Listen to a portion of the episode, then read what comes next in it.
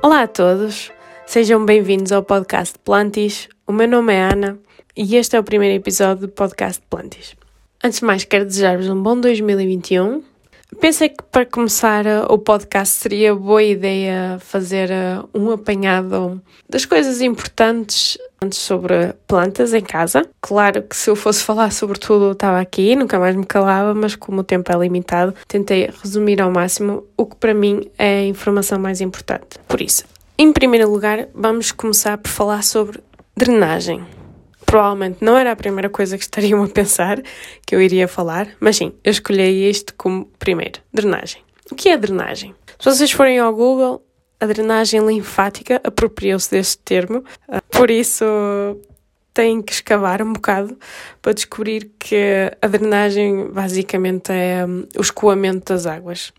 Pode ser feito através de túneis, de fossos, pode ser feito manualmente pelo homem ou na natureza, a natureza trata disso. O que é importante saber é que a drenagem é importante tanto para nós, humanos, como para as plantas. É importante para nós humanos, por exemplo, nas cidades, para que quando há chuvas a cidade não inunda. Quando temos inundações, normalmente é de facto para não haver um bom escoamento. Por isso é importante para nós e também é importante para as plantas, porque a não ser que a planta seja aquática, a planta não consegue viver só com água. O problema aqui é que se nós deixarmos a raiz da planta no solo cheio de água, sem a água sair, porque nós quando regamos, se não houver o escoamento, se não houver a drenagem da água, a água fica lá no fundo e a raiz apodrece. Por isso, qual é a primeira regra?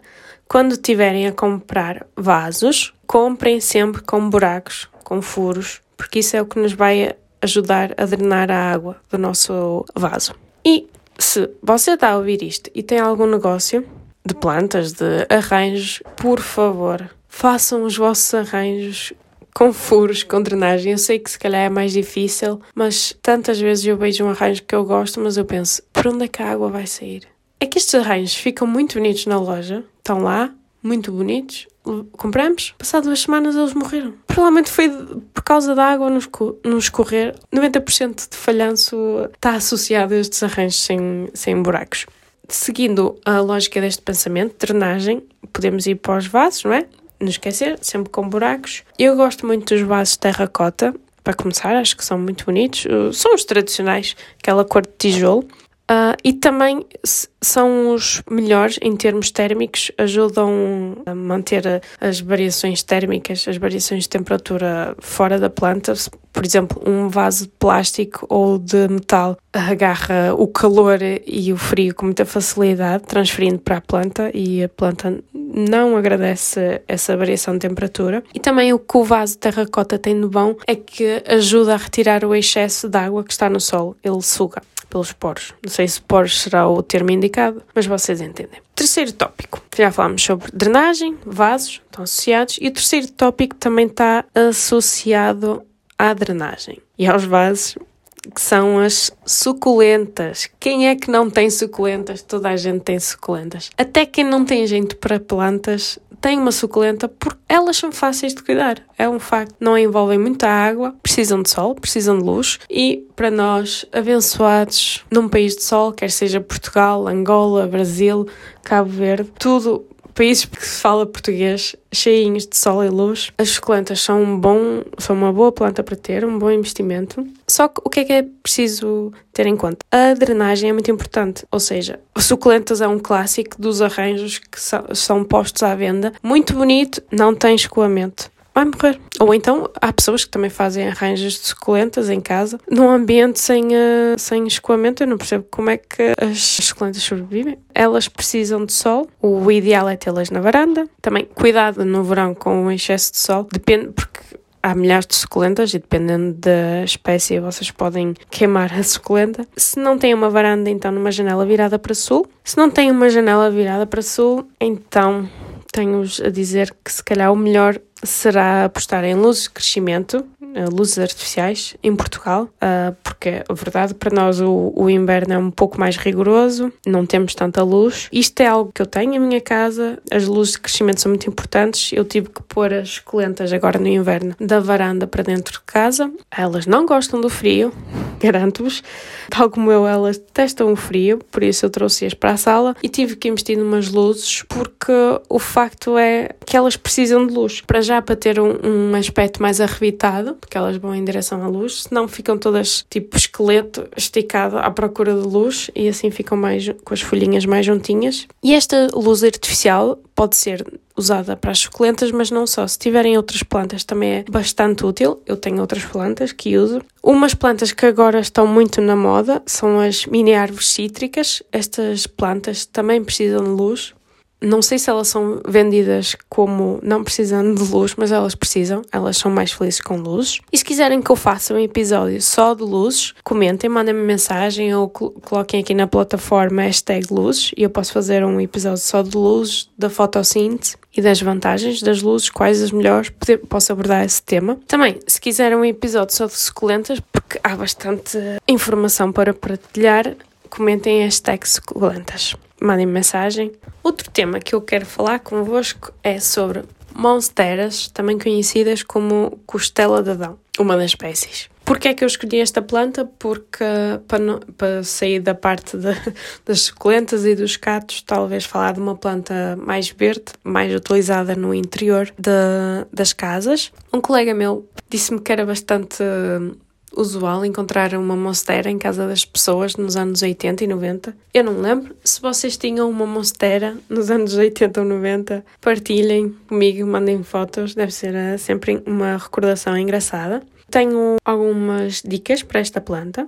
A primeira dica, que se calhar uh, não é tão falada, é que convém limpar o pó, com cuidado, claro, das monsteras, da folha, para que a fotossíntese seja feita mais facilmente. Normal que em casa tínhamos pó, é? Infelizmente, uma vez por mês é suficiente. Uh, limpar o pó para que ela consiga fazer foto, a fotossíntese. A segunda dica que tenho para as monsteras é que vocês podem podar, é fazer a podagem, a podagem, ou seja, cortar a planta, propagar a planta, que ainda é melhor, para que ela fique, a planta, a mãe, fica com o ar mais preenchido e ao fazerem um corte vocês podem propagar e no futuro vão ter duas plantas. Ou ficam com duas plantas ou podem oferecer a, a, propagação. Eu gosto muito de receber plantas. Quem é que não gosta? Provavelmente toda a gente está a ouvir isto gosta de receber plantas e eu acho que é uma ótima prenda. É feita com amor, com carinho e não precisam gastar uh, mais dinheiro. A minha penúltima dica para as monsteras é que vocês reguem a monstera através da base. Não precisam de o fazer sempre, mas se calhar se forem alternando base com a rega normal é boa ideia porque a monstera aprecia isso e também para evitar que o solo fique tão úmido em cima que atrai aqueles mosquitos malandros e vocês metem a monstera em água, vão ver que o solo vai passar de castanho claro para castanho escuro porque já absorveu a água suficiente. Para isso, vocês podem pegar numa bacia, coloquem água, colocam a, a planta lá dentro e vocês observam que quando o solo passar de um castanho claro para um castanho escuro, podem retirar a planta porque ela já absorveu toda a água que necessitava. A minha última dica para as monsteras é que vocês coloquem um moss pole na vossa monstera. Um moss pole se alguém tiver o português correto para isto, por favor, indique-me. O Mossopol traduz-se como um varão de musgo, um pau de musgo. Se tiverem um nome mais bonito, por favor, partilhem comigo. Não, não gosto muito de lhe chamar varão de musgo ou pau de musgo, mas no fundo é o que ele é. E vocês podem comprá-lo já feito ou podem fazer vocês mesmos o, o pau, o varão de musgo. E porquê? Vocês perguntam. Porquê, Ana? Porquê é que eu agora vou meter um pau de musgo na minha monstera? As monsteras na natureza gostam de crescer para cima, encostadas às árvores, por isso vocês vão simular esse efeito. Também este varão de musgo ajuda a promover a umidade na vossa casa, naquela zona das plantas, e é muito importante. Muitas plantas gostam de umidade, a não ser que estejamos a falar de suculentas, como é óbvio, algumas delas. Provavelmente há algumas que gostam de umidade. Por isso é bom para promover a umidade nas nossas plantas.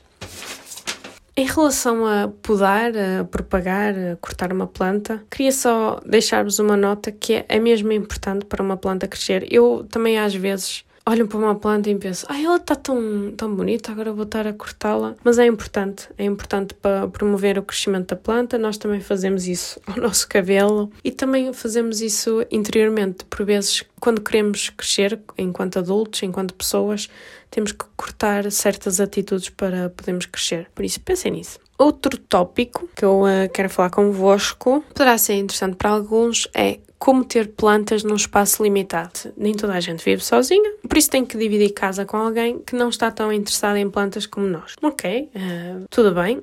Há soluções para isto, não precisam de se preocupar porque têm só 2 metros quadrados para plantas. Uma casa só com 2 metros quadrados para plantas podemos criar um espaço muito bonito. Vocês não precisam de ter só vasos no chão, vocês podem ter plantas em altura, por exemplo, a cobrir a parede toda, ou só coquedames, ou então plantas no ar, ou podem usar uma estante para colocar plantas de cima a baixo, ou a minha favorita, usar escadas. Eu adoro ver uh, plantas em escadas, daquelas escadas antigas, aquelas escadas que eu ando sempre a ver se arranjo numa loja de coisas usadas, velhas, à venda ou no lixo, estou sempre à procura, nunca encontro. Eu já vi arranjos feitos em escadas antigas, lindíssimos. Acho que é uma atividade interessante para fazerem, recuperarem a escada e uh, decorarem a escada para se adequar à decoração da vossa casa, seja lixarem a escada, depois invernizarem, pintarem ou pintarem de uma cor que melhor com a vossa casa.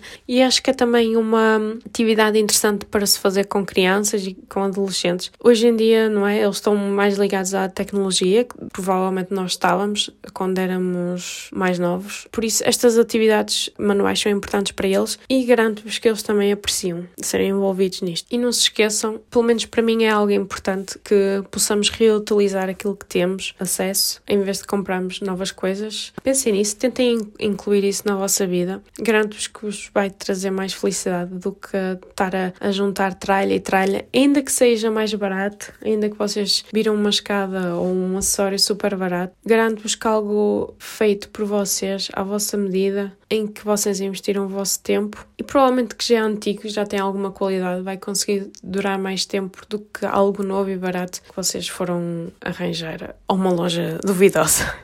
Por último, algo óbvio é que o ano tem quatro estações, ou pelo menos costumava ter. Não sei se ainda continuamos com quatro estações ou são só três. E as plantas comportam-se de maneira diferente de acordo com estas quatro estações, por isso não se estressem se a vossa planta tiver mais murcha agora no inverno, é normal. Uh, nós também, devido à escassez de sol, se calhar ficamos um pouco mais murchos. Cada planta tem o seu ritmo, tal como nós. Cada um cuida das suas plantas à sua maneira, por isso não se tentem comparar com ninguém. Isto é uma jornada sem stress, é para aproveitar, por isso já sabem. Qualquer questão, qualquer comentário, por favor, não hesitem em contactar-me.